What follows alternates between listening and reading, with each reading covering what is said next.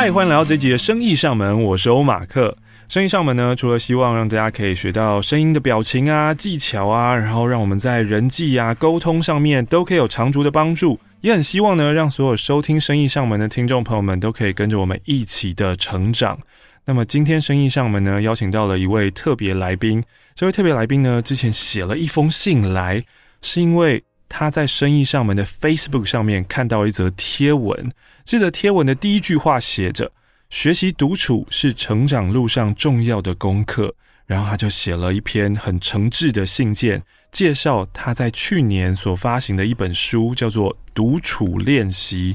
今天呢，我们邀请到了《独处练习》的作者，也是伊莲的写作笔记本的部落格的部落主，是这样说吗？让我们掌声欢迎伊莲。Hello，大家好，我是伊莲。好好好，伊莲先给我们介绍一下，你现在这个写作笔记本啊，主要在写些什么东西？一开始写的话是主要是写我在呃马耳他游学的一些经历跟分享这样。那后期的话，可能就是像一些写作心得或是一些阅读笔记，嗯，然后也会写一些生活记录这样。马耳他游学哦，对，马耳他在哪里？马耳他在西西里岛的正下方，嗯，它是一个非常小型的岛屿，它的面积跟台北市差不多，那它是一个独立的国家。哦，非常非常小型的欧洲国家，它有就是。欧洲的小宝石的一个称号，这样子。对，当初怎么会选在这个地方啊？当初其实是偶然听到一个游学分享会提到这个地方，然后我就对这个国家充满了好奇，因为它的名字很特别，啊、就是一个很陌生的地方，但它居然有就是很美丽的海景，嗯，然后它的气候条件跟一个海岛，就是环海的环境跟台湾很像，嗯，然后比较温暖。他们有提到说，它的物价指数相对于其他欧洲国家比较亲民一点点，嗯，对，所以后来就决定去这个很陌生的地方，这样子。真的哎，然后在这个地方你待了多久？待了半年哦。对，你在这边学什么？啊，我那在那边学英文，在语言学校念书。虽然完全没有想到，就是访问会进入到这个部分，但我还是很好奇，那马耳他是一个怎么样的地方呢？就他们的人是一个什么样，嗯、或者活起来的感觉怎么样呢？嗯，马耳他它其实是一个很慢活的地方，嗯，就是它其实是以有点像是欧洲的暑假的观光胜地，就是。有点像是我们的那种离岛的概念，就是欧洲人他们如果到暑假或是夏季期间，他们会往南飞，就是爱去玩的会去伊比达，然后这些比较温暖的地方。然后如果喜欢玩水的话，可能马耳他就是其中一个点这样。对，然后他们那边的文化有一点跟意大利重叠，因为他们就是有跟意大利很邻近，然后他们的食物也是以。很多的意式跟披萨，还有地中海的食物为主，这样子。嗯嗯嗯。那他们的官方语言是英文吗？他们有自己的马耳他语哦，对，但是我听完全听不懂。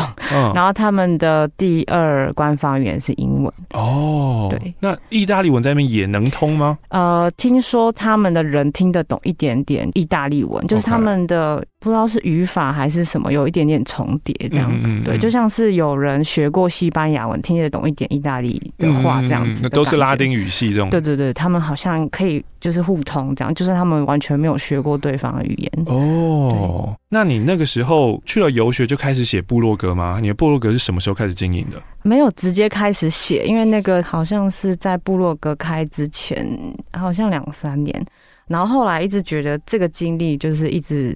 就是挥之不去，然后就觉得这地方好美哦，然后就觉得好想分享，可是不知道该该跟谁说这样。对。然后因为我就跟朋友说，哎，我去马耳他游学，我觉得很漂亮。然后他说，应该所有人都跟我刚刚的反应是一样的吧？他到底在哪里？然后问号问号，满脸问号这样子。对，所以我就很想要分享这样。后来就觉得，哎，那不然我把它写下来，在网络上面分享，嗯，这样子，然后顺便做一些整理。如果以后有人想去那边游学的话，看到也蛮好的。嗯，因为。那边台湾人游学的人数真的非常的少。啊，对啊，对对对，就我们可能连听都没有听过嘛。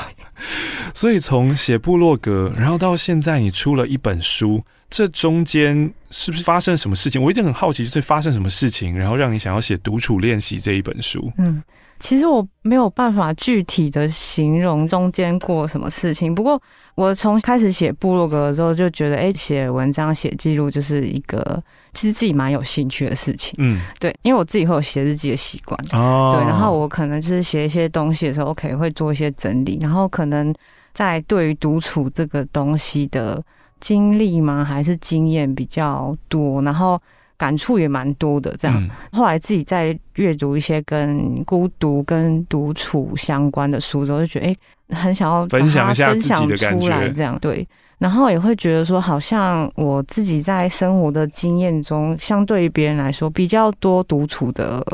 经验这样，嗯嗯嗯，对，因为我可能会跟比如说朋友或是同事说，哎，我会自己去旅行这样，然后他们就会这样子看着我，就是哎，你怎么会想要自己去这样？对，但是我觉得那个经验，我一开始也是会觉得为什么自己会一个人去这样，嗯，但后来去了几次之后，觉得还蛮开心的，自己一个人蛮好，蛮自由的，嗯，对，然后觉得哎，那不然就是把它记录下来，变成说写的蛮多这个。个东西，嗯，对，那因为部落格它可能字数太多哈，它不太方便放在那个上面，嗯、所以后来就把它整理成书稿这样，嗯嗯嗯，对。所以在写布鲁格的时候，其实就已经有写了一些些跟独处相关的文章。它其实有一点像是同时这样子，嗯嗯嗯，因为我那时候不是很确定它到底要放在哪里，哦、但是就觉得我还是可以继续把它往下写，往下写，看可以写到什么程度。嗯嗯嗯，对。因为我知道很多的书会被看到，是因为出版社的编辑他们就是在网络上面巡逻，嗯、然后就看说，哎、欸，这个有机会发展哦，然后就会写信说你愿不愿意这样子。对你的这本书也是这个样子。哦，不是，我是相反的，哦、因为我开始要决定要投稿的时候。就去看，就是别人都是怎么发表第一本书的，嗯、对。但是这种东西其实资讯很困难找，这样、对。尤其是你可能没有认识的朋友又出国的话，其实蛮困难。嗯、那我听过大部分有就是在网络上面分享的，都是可能你的贴文，或是说你平常就有在经营呃粉砖，然后你的文字就是有固定贴文，或者说你有一定的就是粉丝数，嗯、然后或是说哦某个编辑或是专栏有看到你的内容，他邀请你这样。嗯嗯嗯，对，很多人都是走这样子的路，对啊，被邀请。那我是有点反过来这样子，因为我那时候没有开粉钻，然后部落格也是写的有点随性这样子，没有说很多的读者什么的。对，然后所以我是。这本书的内容之前在发表之前是完全没有在网络上面出现过，嗯、对。然后我把它全部整理完之后，一个一个出版社去投件这样子。哦、而且很特别，就是我刚刚听到的是，你是已经把这本书先已经写完，写个大概了，然后才一家一家出版社说，哎对，要不要出？要不要出？有没有机会看一看？看一看？对，哎，这个风险蛮高的，因为其实那个时候我还蛮犹豫要不要。应该讲说，我一开始写的时候，我真的不太确定它到底是文章还是书籍还是什么的。Uh, 但是我觉得它的长度可以变成一本书，OK，就会觉得说，那我很希望它可以变成一册这样。嗯，对。那就像你刚刚讲，其实这样子做会有风险，因为如果说你可以跟出版社先问说，哎、欸，我对于比如说某一个议题我有兴趣，我相信，嗯嗯嗯、那我们可以先谈，然后可能互相配合这样，嗯，或者说他跟你约定说，哎、欸，要什么时候出版。对，一般是这个样子。对对对对，但是我是有点反过来的，就是 你等于是已经自己先写好了一本书，然后这本书其实最后还有做一些什么样的调教吗？还是其实有，因为我自己觉得写完这一本的时候，其实是写到第三部。嗯嗯，对，那那时候我觉得我已经用尽了洪荒之力 把这本书生出来，对，把它弄好了这样。嗯嗯，对，但是。那时候投给时报的时候，他的编辑有希望我可以补充一些像故事、像意境那一种，对。嗯。那我会觉得说，哎，那如果有故事型的内容的话，可能对于读者在切入这个状态的时候，会比较有一个情境的感觉，对。因为有时候我们在不一定是一般的生活上，人生有时候就是要面对一些比较个人的时候啊，像是如果说你的呃。亲密的关系离开，或是说你自己到国外去的时候，或是有什么状况的时候，有可能会自己面对这样。嗯嗯，嗯对，所以他有鼓励我说：“哎，你可以有没有办法试着写这个部分？”嗯嗯嗯，对。我也是在看这本书的时候觉得哇。第四部分应该是最折磨你要你命的部分吧？虽然那个篇幅可能只有五十页，但是你要去想这些故事，就是因为其实我是一个想象力很差的人，我非常的不会写故事，而且我读的书都是可能就有点像实用书这样子，uh, uh, uh. 对，我很少会读小说或是故事类的东西，所以。那时候我就在想，说我真的弄得出来吗？这样我也是满脸问号。然后，但是我就觉得，哎、欸，他都问了，那我就写写 看，这样子。那之后你把故事写完交稿的时候，编辑有对你说些什么吗？他没有说什么，对，我的编辑还蛮酷的，这样。嗯嗯嗯，对，他就说好。对，而且我们其实蛮惊讶的，就是。我自己觉得我的写作经历不是很多啦，就是顶多在网络上面分享文章，但是他。会愿意出这本书，我是真的蛮意外的。嗯，对。然后，而且他跟我谈了一次之后，他就立刻确定这样。哦，所以我真的是有点觉得很幸运这样子。嗯嗯嗯嗯、对，他似乎就是有自己的想法，就觉得说，哎，这本书可以这样。哦，对。但是我那个时候光是连在投的时候，我都是很没有自信的这样子。嗯、那我可以知道你投了多少间出版社吗？多少间呢？呃，嗯、应该有一二十间。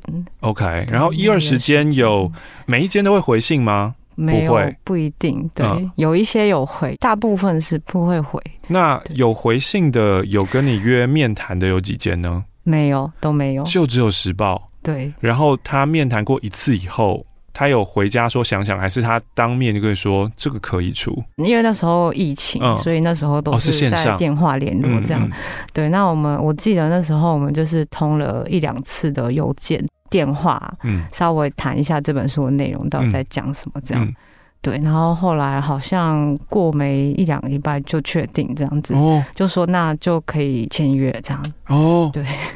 然后我就非常的纠结啊，很恐惧又很兴奋，这样，嗯、对，就觉得真的还假的。那你当初写的时候，不是就已经希望它可以成为一本书吗？可是当它要成真的时候，你会觉得，哦，怎么就这样吗？我觉得这个心情真的就是不知道该怎么讲，就很复杂。这个心情是不是就是也复杂这样？也是像你现在坐在这里的那种心情是一样的道理。有一点，觉得信件的力量有时候，真的会把我吓一跳。这样。对啊，下次不要乱寄信。这就是你心中的某个内在部分，就有一个内在部分，他很想要被看到，他很希望把你分享出去，然后他也知道。因为可能你看了很多心理学，然后成功学的书，你可能知道说机会就是要自己创造的，所以你就去做你的那一个内在部分，他就当他跳到了你的脑中的主控权的时候，他就自己去写信，然后你就按下寄出，然后按下寄出以后，你可能就睡觉或干嘛，然后子弹飞了一会之后，就发现 真的有人回信，然后回信以后马上就啊，哎，就就要来录 podcast 的，现在还是有点惊吓。对，但真的是很酷的一件事情。我以为你是本来已经在部落格上面写了一些相关的，然后让编辑看到了，然后编辑说 OK，把它发展成一个书。没有想到你是自己已经先写完了。其实我研究的很多的作者，大部分都是像你刚刚讲的那个流程这样。对，但是因为我那时候不是很确定。我有一个很奇怪的习惯，就是如果我跟人家约，比如说我跟出版社说，哦，我明年要写什么书这样，嗯，嗯，然后我先跟他约了，然后我觉得可能会写不出来这样子。哦，对，如果我跟他约好之后，我可能会觉得，嗯，就是可能会有点卡住的感觉嘛，还是什么，或是会有一种太确定的感觉，所以我可能会觉得我。不知道可不可以，可是我又跟人家约了这样，嗯嗯嗯，就所以就有点倒过来，嗯嗯嗯，就是哎、欸，我已经把我已经先写好了，然后再给你看，可不可以帮我出版？然后如果也要修的话，可以再修，但是反正我已经有一个能够出版的东西。对，那我那时候有想说，就是如果不能出版的话，那就看看自费出版的就是状状况是什么这样，嗯嗯嗯，对，就是大概有这个想法这样。子。因为你刚刚说了，就是你有研究过其他的作者他们。到底是怎么出书的？嗯，所以就是说，出书这件事情对你来说是一个想要完成的事情。想要完成事情吗？哎、欸，我觉得这个好像在写之前没有在我的 checklist 上面，可是正在写的时候，我就会觉得它好像不知道会不会发生，但是又有点不太敢许愿这样。但是后来看到书的时候，真的是有觉得蛮感动的。嗯，对。所以你在写的时候，这个好像是独处在召唤你说：“写我吧，写我吧，我要写独处这样子。”其实我可以分享一个事情，就是我那时候在写这本书的比较，我觉得他写到一个程度了嘛，就是几章都已经出来。那我那时候决定要先把前面一个工作先放着，先离职的时候，然后决定空出整整一个月来写这本书的时候，我爸妈突然说他们要去旅游一个月这样子，然后就变成说，因为平常我们是住在一起的，我就觉得天哪，我要写独处练习，然后我爸妈要离家出走，那我就。我自己再加一个月，那不就是就是 老天的旨意啊？就是有一点吓到，而且我那时候没有跟他们讲我要做这件事情。嗯嗯对，然后他们就说：“哎，我们本来要去两个礼拜，然后我们改成去一个月啊，你就在自己家里看着办这样子。”就想说到底是怎样，就是 对。然后后来我就真的就是在家里很认真的把这个东西写完，嗯嗯嗯，也会觉得说那个情境会比较投入，对。然后平常在书写的时候也比较不会很打扰这样。嗯，对。所以本来你其实是跟爸妈一起住的，可是在这之前你的独处是哦去马耳他是自己去的，比较刻意的，像是外出，嗯，或是出。国那一种，对，就会比较刻意这样。然后可能后来啦，就是我跟他们沟通，因为爸妈就是很喜欢关心自己的小孩。如果他在家的话，我就会可能会告诉他们说，哎，什么时间大概不要。尽量不要就是敲我的门，或是说你传赖给我，我会看，尽量不要吓我这样子。对，哇，已经到用“吓”这个字了哦。就是我是不是有点不太喜欢被打扰的人，所以有时候他们很喜欢，就是可能过个五分钟都敲一下你的门的时候，就看看你还活着吗？有一 点还在呼吸吗？不太喜欢这样子。嗯嗯嗯。对。所以其实收到了一连你的信的时候，我也对你有一个好奇，就是。身为一个这么喜欢独处的人，写了一本独处练习，可是却又主动的写信说：“哎、欸，哎、欸，你在信中有说要访问吗？好像也没有，就是就推荐这本书而已，对不对？”嗯，就是我好像是写说，哎、欸，我写什么？我看一下，我们来看一下，我们看一下你，好像是写说，希望如果你们对这个议题或是书籍的内容有兴趣的话，嗯。对，看有没有机会可以分享这样。哦，你写的是合作机会分享。哦，你想的分享可能只是我帮你写个文，然后说，哎、欸，这本独处练习这样，然后没有想到说合作竟然是哈要上 podcast 要访问。呃，就有点吓到这样，不过没关系，下了就下。对，因为我就在想说，一个很爱独处的人，应该是，嗯，你知道。就是让我一个人吧，嗯、就是不要跟人有太多太多的接触，这样子。嗯，其实呃，我不知道马克就是生活上有没有遇到那种比较孤僻的人这样。对，我自己就是。对，就是呃，我其实，在书里面也有讲，这是一个相对的感觉，这样。呃，如果说一个比较倾向独处的人，比如说一天二十四小时，他可能有上班的时候，可能八九个小时，他一直跟人互动，一直跟人互动，然后他没有留给自己一点时间的话，他可能会觉得很疲劳，这样。嗯嗯嗯。对，那如果说他的工作状况，或者说他可以自己调整的话，那他就会把独处的时间拉长一点，也许他在工作上可以比较专注。或者他在休息的时间可以比较放松，这样对。嗯嗯嗯，所以其实我觉得独处它跟社交其实不是完全不是排斥，不是互斥的。对，它是有点像是。比例的感觉就是，哎、嗯欸，我今天需要两个小时自己一个时间，嗯，对，或者说，哎、欸，我今天需要三个小时的 social，就是一个比例的感觉，对。所以今天我们的聊天聊完之后，你回家可能要有加倍或是三倍的独处时间，把这个弥补过去，对不对？如果是一对一的，我真的还好，哦、可是如果是很多人的话，就非常有压力，这样，嗯、对，可能一个小时我就会很想离开了，嗯嗯，对。那我们就来说说独处练习吧，这里面。面呢，讲到了一些独处练习，我觉得有的偏硬啊，这真的不太容易做到的哦。那中间呢，其实也有网络上曾经非常流行的国际孤独等级表，那个时候有讲说，呃，第一集一直到第十集，那伊莲在里面呢有多加了几个。其中呢，我们就先从国际孤独等级表来讲好了。有一些很简单，我们都可以做到的。一个人去逛超市，一个人去吃素食，一个人去咖啡厅，这些都小意思。一个人去看电影，你是一个会自己一个人看电影的人吗？最近比较少了，可能就是会在电脑上面看。那之前会去电影院看，有几次会自己去看，喜欢看早场的，嗯，因为人很少，这样，嗯嗯嗯，对。然后你就一个优惠票价，然后一个就是说他的，比如说是热门的电影，可是人不会那么多。嗯，那一个人去吃火锅呢？哎，一个人去吃火锅是没有想过，但一个人去吃饭蛮长的。嗯，对，但是一个人吃火锅，我没有这个。但涮涮锅其实本来就是个人小火锅的话，可能有了，嗯，对。但是火锅平常就比较不会去吃，所以哦，你不是一个喜欢吃火锅的人哦。其实我很少就是会在外面吃大餐这样。对哦，你大部分都就是我不会主动去吃那种吃到饱或烧烤那种，比较少哦。对，我是会我喜欢在家里煮饭吃。对，下面一个等级是一个人去唱 KTV，在书中也有提到。对。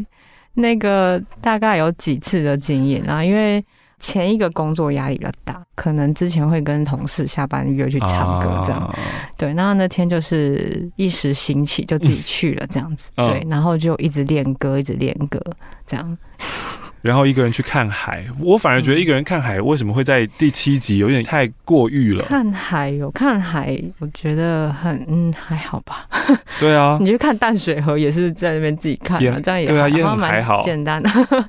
再来是一个人去游乐园，一个人去游乐园确实会蛮，好像那个心境上面蛮复杂的，对，因为游乐园大部分都是团体，嗯。对，所以就会比较复杂一点。那你还记得你的第一次一个人出游吗？一个人的旅行？嗯，印象比较深刻的是在书里面有写在罗马那边一个人旅行，因为那时候是我第一次去陌生的城市旅行。这样，我之前有自己去过香港，然后有自己搭飞机去大陆，可是。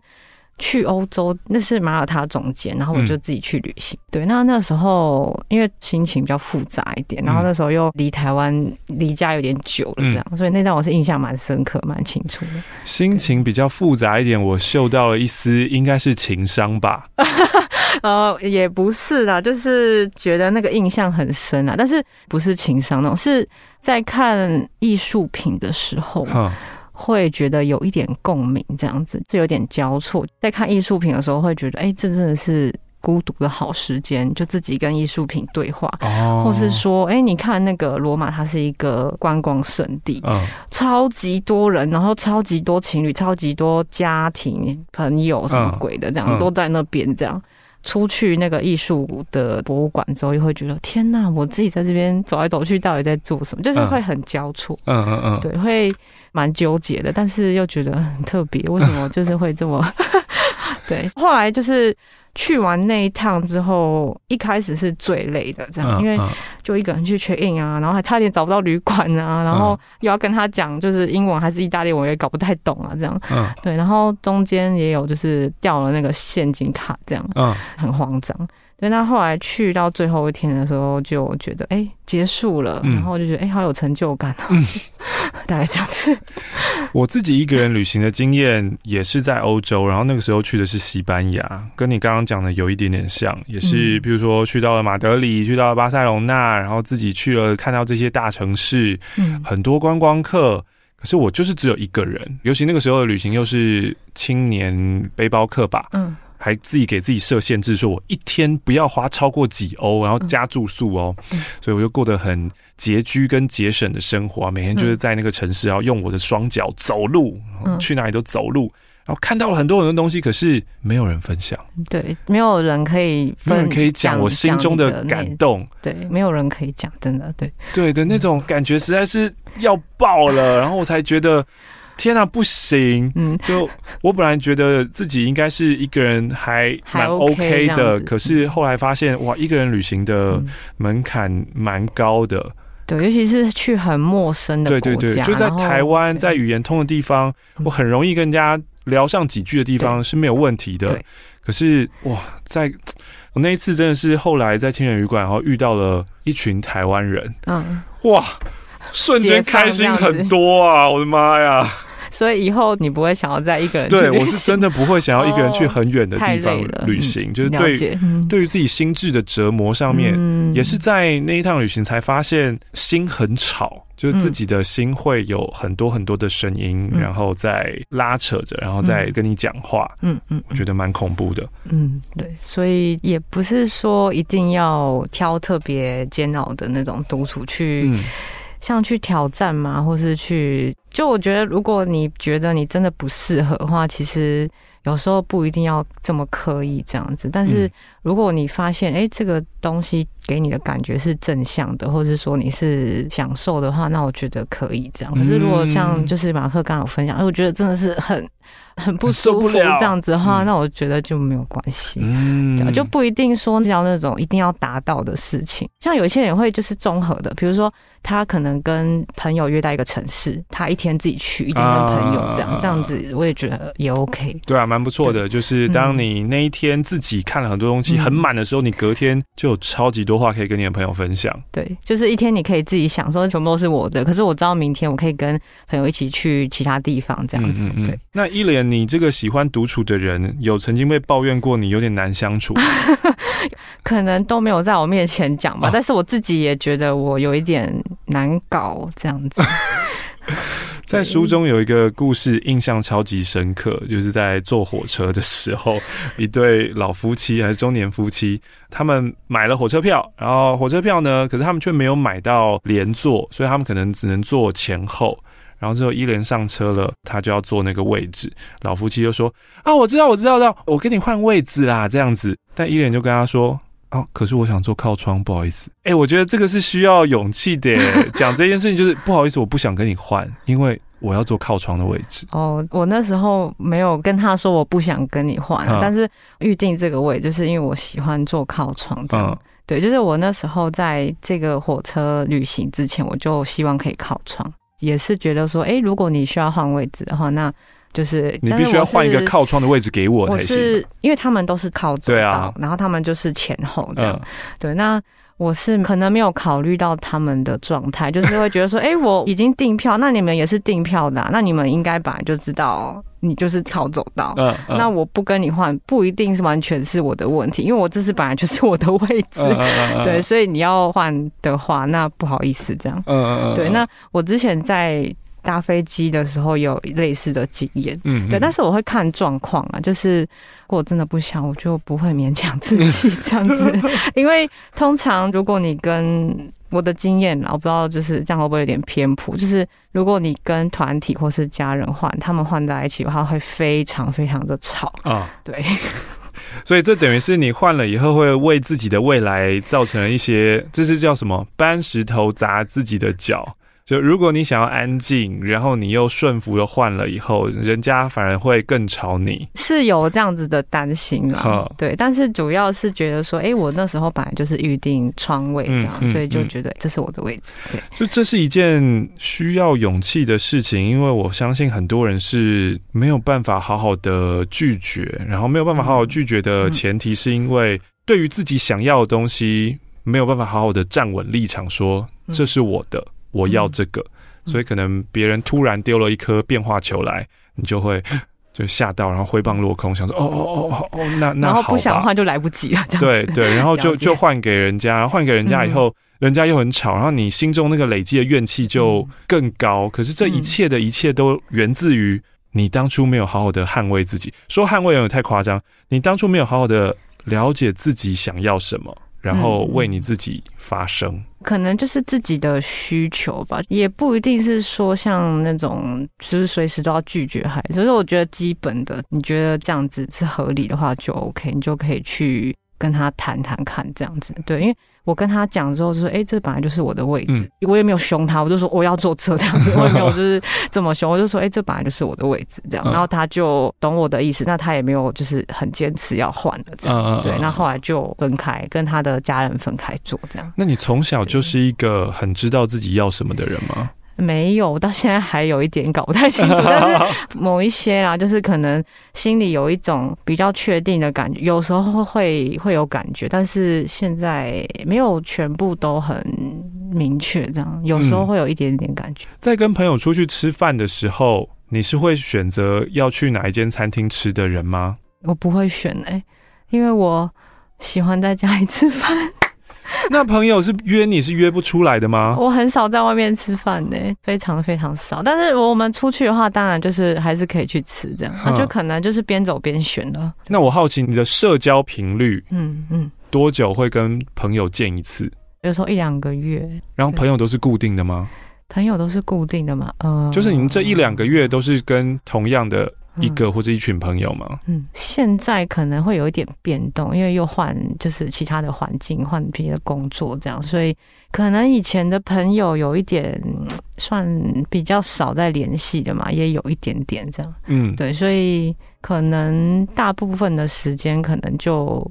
比较是在跟工作上面的同事相处这样，嗯，那有时候可能听到他们要去吃饭还是什么，我也不一定会，就是、嗯、对，还好他们没有问我，嗯、什么意思啊？可是、啊、现在你的一天，你还是有一个正职工作嘛，嗯、对不对？对对对，所以一定会跨到用餐时间啊。对，那用餐时间你是带便当？对啊。哦，对，我们刚好有加热的地方，就热着吃这样。那大家都知道你带便当，应该就是不会约你出去吃饭了。呃，我现在上班跟之前上班的地方，就是不会说每天疯狂的，就是约吃饭这样，大家比较不会这样子。可能是因为我们的用餐时间不一定啊，因为可能。没有固定的休息时间，就是我们做完事情，然后我们就各自去吃，哦、然后刚好有一起休息，那就同一个地方吃这样。嗯，对，没有没有那种就是可能哦，十二点到一点就是我们休息，然后放饭的，没有，哦、我们比较没有这样子。因为伊莲虽然是正职工作，可是他的工作形态呢，就比较像是像护理师的那种形态。嗯，就是不会有那种，比如说哦，固定几点到几点，就是大家去吃饭，然后几点几点大家回来，这样子比较弹性。有时候全部一起一轮忙完之后，然后再去吃饭，或者说各自的事情做完之后再自己去吃，这样也有。对。那现在你的一天是什么样子？如果说像是比如说休假的话，像我昨天的休假，早上起来之后会先静坐一下，哦，就是静坐可能三十分钟这样。然后我现在平常是骑脚踏车上班，嗯嗯嗯，对，骑脚踏车。昨天休假的话是去上课，然后早上上什么课？上那种像志工培训，对，我参加一个志工，嗯，对，然后我去参加他的培训课。上完课之后就去，呃，那是在实践附近，我就去那边吃饭，这样下午睡个午觉，好气哦。然后就去超市买东西买菜，回宿舍煮东西，这样，然后做一些家事，可能洗衣服什么的。如果有运动日的话，就是因为我一个月要运动三次，有运动日的话，我就可能会先做完运动之后再去洗澡这样子。嗯，然后如果没有的话，晚上可能就看个书，很悠哉的去休息，这样就很慵懒这样子。你的运动一次会运动多久？之前是设四十五分钟，然后最近就把它缩短，变成三十分钟。嗯嗯嗯，对。你刚刚说是回到宿舍，你不是跟爸妈一起住吗？没有，我现在在外面住。哦，对，现在就没有了，就是刚好那。这个工作离家里比较远，这样，所以我就搬出来了。那你喜欢搬出来的生活吗？嗯，蛮喜欢的，因为我回来的时候不用跟人家说我回来了。那我有个问题，好啊，一莲，你的感情生活呢？嗯、你的感情生活现在是有另外一半的了吗？感情生活现在没有，如果有的话，是不是会很困扰？这样子，好像没有。对男生来说，好像还好，因为男生本来就不喜欢讲“我回来了”的这件事情。这样子，我反而会被要求，就是为什么你为什么不讲？这样对，就是进门不打招呼的这种东西。嗯，我有想过，哎，就是哎，如果我说这么热衷独处的人，或者说这么喜欢自己一个人的话，是不是？会影响到感情生活这样，但是我后来觉得这也是一个相对需求这样，因为可能有人跟我一样，就是真的非常需要自己的时间这样，可能他不管是工作或者说休息什么的，可能会有某一些人真的跟我很类似，然后有一些人可能就是需要大量的相处跟需要大量的互动时间这样子，或者是去社交，可能也是比例吧还是什么，嗯。但是我自己是有一点保持着，就是开放、随缘，对，没有觉得说哦，我一定要非得要一直维持这样的状态。嗯，可能就是因为刚好没有伴，所以可以比较有自由。就是哦，我今天就是可能就是想自己待着。那我就也很有可能这样子。哦，这一段话的意思是，如果今天遇到一个吸引力超强的人，所以我超想要一直黏着他，也是有可能的。我 我不我不知道，但是呃，我其实我还蛮欣赏会独处的人。说真的，嗯，就是可能自己有这样子的倾向吗？还是性格吗？所以，比如说像我自己去旅行的时候，我看到别人也是自己拉着行李箱去旅行的时候。我会蛮欣赏他的这样，嗯、我反而不会特别去看哦，跟朋友、跟家人啊，跟一群伙伴出去的人这样。对、嗯、我自己是蛮欣赏会独处的人这样。嗯嗯，也有人说谈感情到底为什么要谈感情？有些人找另外一半其实就是为了填补无聊嘛。因为自己的时间很多的话，就是蛮无聊的，找一个人来陪我一起玩。对，但这一件事情对独处的人来说就会是没有必要的，因为我自己可以把我自己的生活过得很精彩跟丰富，或是很 chill。嗯，那如果今天我也遇到一个跟我一样 chill 的人，或者跟我一样可以独处的人，那就代表。我们两个人的那个感情，嗯，不会建立在玩乐或是瞎聊上面，嗯嗯，也没有说哪个比较好，哪个比较不好，因为呃，玩乐跟瞎聊那也是一个很棒的相处方式，对，那可能也很适合大部分的人，对，可是可能对独处的人来说，如果今天我遇到了一个很需要跟我玩、跟社交、跟瞎聊的的人的话，会很磨损跟。损耗我的身，我的精神。辛苦，对，但是我觉得这个就像是不想结婚跟结婚，就是如果你选择一个状态的话，我觉得可能就像是削掉一点自己的脚嘛，然后就是可以继续走下去这样。嗯，对。那呃，我想要举一个例子，就是我是一个很喜欢热衷独处人嘛。那像是我之前在住在家里的时候，我妈她是一个热于跟人家相处的人，这样。所以不过我们就是。经过一些磨合之后，我会跟她说：“哦，现在是我需要自己的时间，这样。”对，那我会告诉她说：“哎，我可能希望你怎么样，就是告诉我一些事情，当你想告诉我的时候，这样。”对，我们有磨合出一些相处方式，但是当然，因为他可能也不会完全就是真的改变嘛，对对对，因为他就是一个他觉得说他想关心你，他想要随时跟你讲话，他是一个这样的人。那互相理解之后，然后就是。告诉彼此说：“哎，我的需求是什么的？那我也知道说他想要跟我讲话的时候，就是不是故意要吵我，只是他想跟我讲话，那也可以。但那我就找一个时间好好跟你讲话，这样子。那我想知道这样的磨合是怎么样发生的？还有这些规范，你跟妈妈定了些什么规则？”然后你用什么样的语气，或在什么样的情境下，然后去告诉他这件事情？这个聊得好细啊，就是因为我想，对于一个很喜欢分享，或是很乐于要说，哎，你现在在干嘛？我要跟你分享的一切。他一开始听到说，哈，我的女儿叫我闭嘴，嗯，就是觉得会被冷落的感觉，懂？嗯，我觉得这个一开始可能会有点摩擦，嗯，对，因为。可能对方或是我不了解他的需求，或是他不了解我到底为什么要一直把他推走的那种感觉是什么这样。但是彼此一开始有摩擦的时候，一定会有一些误会，还是如果没有沟通的话，对。这是在几岁的时候发生？然后你们开始觉得哦，好像找到跟我妈的相处说明书。相处说，可能就是比较成年以后吧，因为。小时候妈妈都还比我还忙这样子，对。然后后来我们比较长大之后，他们就是会比较抽一点时间来陪我们，或者说想要跟我们聊聊天还是什么。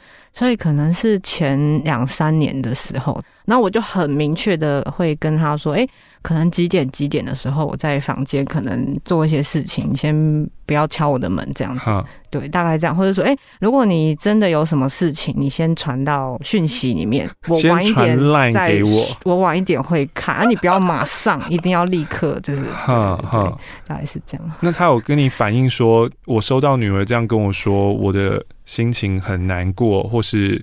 我很不开心，然后为什么？嗯、对，他会有这样子的反应，他会觉得说，我们住在同一个地方，为什么为什么传赖啊？讲话这样子，对，他一开始无法理解。嗯、对，那我就是跟他讲说我的感觉。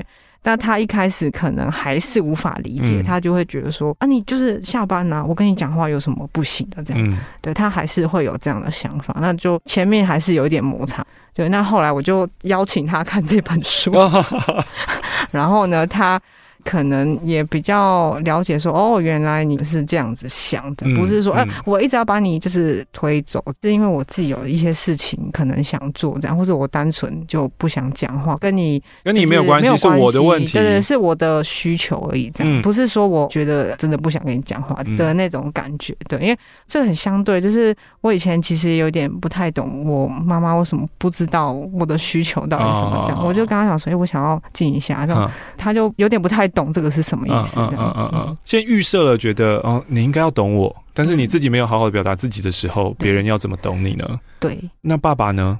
爸爸还好哎、欸。爸爸就是跟我同一种人，所以我们不需要沟通，我们就是各自。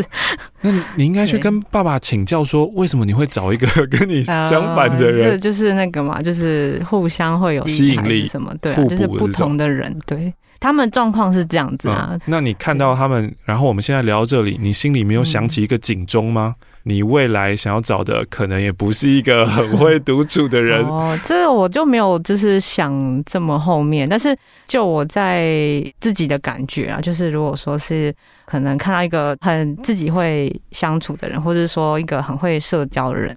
就我可能会比较想要跟这个比较会独处的人在一起，不一定是在一起，可能就是聊天，就问他说：“哎、欸，你平常都在想什么？”这样子，就是哎、欸，我很好奇你在想什么这样子。别人也很好奇你平常都在想什么。哎、欸，你都就是活在自己的世界，你到底在想什么？嗯，没有啊，就是就不自觉的可能会比较想要了解这个在独自一个人的状态下他在想什么。但是，就我觉得那个都是相对的啦。就像我今天第一次看到马克，我也觉得，哎、欸，怎么就是这样聊一聊就可以聊这么久，我觉得蛮意外的。对，不然的话，平常会没有办法聊天聊下去吗？你说，对啊，你一般对啊，平常遇到的人，第一次遇到的人比较不会聊这么多，可能因为刚好有书就是的内容、哦啊嗯，所以就是可以分享。但是平常不会跟别人聊这么多这样子。嗯嗯嗯。因为我觉得今天的见面其实很像那种网络交友第一次见面，然后你知道你有用交友软体吗？你是不是也不用交友软体的人？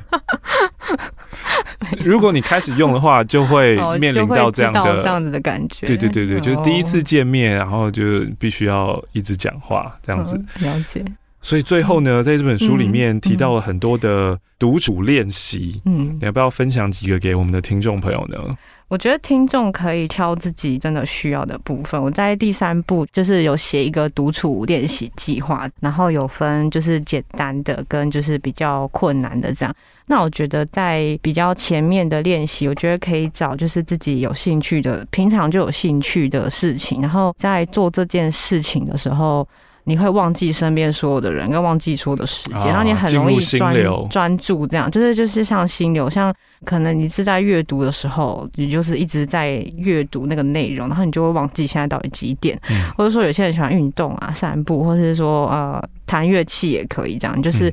做一个平常就有兴趣，然后是主动性的那种活动，这样，这样你就会就是在那个个人的时光，你就会进入一个比较正向的感觉，嗯，对。然后接下来可能就是比较刻意的那种，比如说你跟你的男女朋友住在同一个地方，可是你会发现说，哎，他平常去上班的时候。然后你有时候会觉得很无聊，这样。那你有这个，你想要练习自己可以自己出门买东西，或是自己出门去吃饭的这个动力的话，那你就可以刻意去做这些练习，这样。嗯嗯嗯对，可能他哦，他真的比较晚下班，或者说他真的在忙，你必须要自己吃饭的时候，那你就可以把这个时间当做一个个人的时光。嗯嗯。对，那后面的话就是可能会像比较长的，像自己去旅行，还，那个就是比较可以，那就是看你自己想不想试。希望大家不要把这个等级当做一个像是在挑战，一直不断的攀上去。就是你要看你自己到底需不需要，你喜不喜欢这样。嗯嗯嗯。对，那如果你不需要的话，那你就就不用这样做。对。可是我觉得每个人都会可能有一个阶段，就会非常需要自己的时间。嗯嗯嗯。对，像我之前有听过人家分享，就是他可能在三四十岁的时候。他自己去徒步，比如说环岛啊，或者说去朝圣之路啊什么，他就是自己去这样。所以其实我写这本书不是想要大家全部都去 独处这样，我只是希望就是有一些时刻，或是说有一些状态，哎，你觉得其实这个跟你自己比较有关系的，或者说你自己需要整理一下自己的时候，可以去可能选择一个空间或时间，然后把这个时间全部隔出来，然后。呃，好好的去跟自己对话，或者说去想一下，了解一下自己到底在想什么，这样。嗯嗯嗯嗯，对，大概是这样子。对，刚刚说到了挑战这件事情，然后一连一边在讲，我就。他虽然在说不要把独处当做一个挑战，一个等级一直是打上去，我一直就在想说怎么样，要不要下次一起去挑战十日禅？十日禅是什么？十日禅就是为期十天的禅修。嗯嗯。哦，你说内观吗？对，我有去啊。你有做过？啊，我有去啊，就是去年底的时候。嗯，对对对。这个内容有点来不及写在书里面，不过我刚好去年有同事分享这个活动，然后我一听我就立刻去，这样。我就立刻，所以其实你还是挑战了嘛？对，然后呢，很想去，然后一听到他讲，我就觉得这个活动就是非常的特殊，嗯嗯嗯，可能每个人的体验不同啦。我有看到比较夸张的分享，是他内观到一直痛哭流涕这样，哦，对，但是可能他自己的心境也有一点状态这样，那我的状态是我。发现我的脑袋非常的吵，嗯，完全停不下来，就一直在想，一直在想，然后就是 A B C D 的事情一直跑出来，嗯、或是一些回忆啊、画面啊什么，一直疯狂的轮流出现，嗯，就是发现自己停不下来，就算我坐在那边什么话都没讲，但是非常非常的吵，很多的事情在跑来跑去。那内观之后，你有觉得有获得什么样的改变吗？人生等级有 level up 吗？没有，马上哎、欸，就是。我觉得这个内观，因为第一次参加，所以这有点像是只是体验。其实他课程里面的内容，我觉得他是蛮有深度，所以如果有兴趣的朋友的话，可以去看一下他到底是大概是在做什么。你那时候是一天吗？一没有，就十天。哦，十天。十天对，他有短期的。那大部分就是一般就是如果想去的话，就会先去十天。嗯，对。他每天做的事情就是吃素，然后一天吃两餐。打坐十几个小时，嗯，不对话，嗯，就这样子，嗯，对。然后晚上老师会讲一些课程，然后如果你有什么疑问，也可以问老师，就短短一个小时，然后你就去睡觉。那不能就是带手机啊、杂志啊、书啊，那个什么耳机全部都不行，这样子。对，你就很像是去了一个世外桃源。然后可是都不能跟人家讲话，都不能讲话，你也不能用手机这样。然后你就是要把手机交给工作人员，把它封起来，嗯。对，这是一个仪式，就把它封起来这样子。在这十天当中，你有觉得哦，这个好像有点太硬了，太 hardcore 了？呃，大概在第三天的时候觉得很硬，但我觉得硬的地方是因为我有点不太懂他想要传达的用意是什么。这样.对，我不会觉得不讲话很累，但是我觉得我需要一个目的，我不知道这个课程到底传达的意义是什么，我有没有 get 到？或是我我有没有办法懂得更多？这样子我会比较知道我在做什么啊。对，然后大概在第三天的时候，老师有做一些说明，等到后来就是有顺利把它完成。这样，有些人会没有办法完成，就是。有些人他会请你在第一天的时候会就是写一个有点像是约定，希望你在这十天可以就把专注力放在这边，先不要就是想其他的任何事情。这样你就你跟你自己约定，也跟我们约定，你就把自己好好放在这边，专心的把注意力放在这里，这样子。然后他会引导你，就是你可能需要了解的东西，这样透过课程，那。其他的事情你先摆在旁边，嗯，对，他会给你一个约定，所以其实我们去参加的时候都知道说我们会有这样子的历程，嗯，对，所以我那一期的话是大部分的人都有完成，然后是有一个学员他的身体真的有状况，哦，所以就好像在第八、第九天就先离开了。对，主要是因为我们那个在禅修的时候是要一直盘腿坐着，一直坐，一直坐，坐十几个小时，所以他身体真的不行。嗯嗯嗯，对，他是体力上不行。那你现在早上的 morning ritual 就是早上的那个打坐，也就是从内观那个时候延续下来的吗？习惯对，从那边就是看，因为我其实我一直很想去冥想的一个想法，嗯、但是我都有点觉得。我不知道要怎么继续维持这个习惯，有点像是运动，然后你无法维持这个习惯，然后去参加这个课程之后，后来回来之后就觉得，那我应该要持续，就是睡前跟起床的打坐都是希望自己可以做到。嗯嗯嗯，对。那现在睡前跟起床的打坐，你已经有办法越来越能摒除杂念了吗？呃，没有办法完全，但当然当然一定没有办法完全嘛，对啊，但是就是尽量啦，对，嗯、就是比起我之前直接开机起床，然后就立刻走来走去，然后按手机，这样我觉得已经好多了。所以就是可能就第一件事情就是先把 unknown 按掉，然后先做三十分钟，然后再说再起床这样。嗯，对。哇，今天非常非常感谢一连的写作笔记本为我们带来了独处练习，然后哇，在我面前是已经挑战完十日禅的前辈，那我就没有什么好说的，因为那个十日的完全没有手机。然后不能跟人家讲话，嗯、因为我有几个朋友去。嗯、然后，如果你穿那种尼龙材质的衣服、裤子，嗯、或者你拿塑胶袋那边洗洗簌簌，嗯、都是会被骂到，嗯、会被人家白眼说你在吵什么。对，那边的人其实就是都非常的需要安静，这样，嗯、然后大家都非常的需要彼此不要互相打扰，这样子，所以。在那边就是一个内向者的一个天堂，没有啦，开玩笑，就是大家可以去看那个课程的内容，它是有一些目的的，这样，所以如果想要去参加，或者可以慢慢的去看，说，哎，我有没有想去？那想去的话，你就去试试看。它其实是一个印度的一个老师，就是流传的一个。算是禅修啦，嗯嗯，对，那他已经很久很久很久这样，嗯，然后他其实，在不只是台湾，他还有世界各地的一些分布，嗯，对，所以如果大家在海外啊，还是什么，都可以找这个中心，嗯，对，也有简化版的啦，就是有五日禅、三日禅、有三日、一日禅跟半日禅，对对对，就是也可以，哎，你可以就是比如说你今天休假，你就。自己做半日禅也 可以啊，嗯、对，就是就是都都可以这样。好的，今天感谢师姐，感谢一莲带给我们的独处练习，也感谢你的收听。别忘了订阅生意上门，给生意上门五星好评，也别忘了追踪生意的 IG、Facebook，还有常常来生意的网站看看喽。我是欧马克，我们下次再会，拜拜。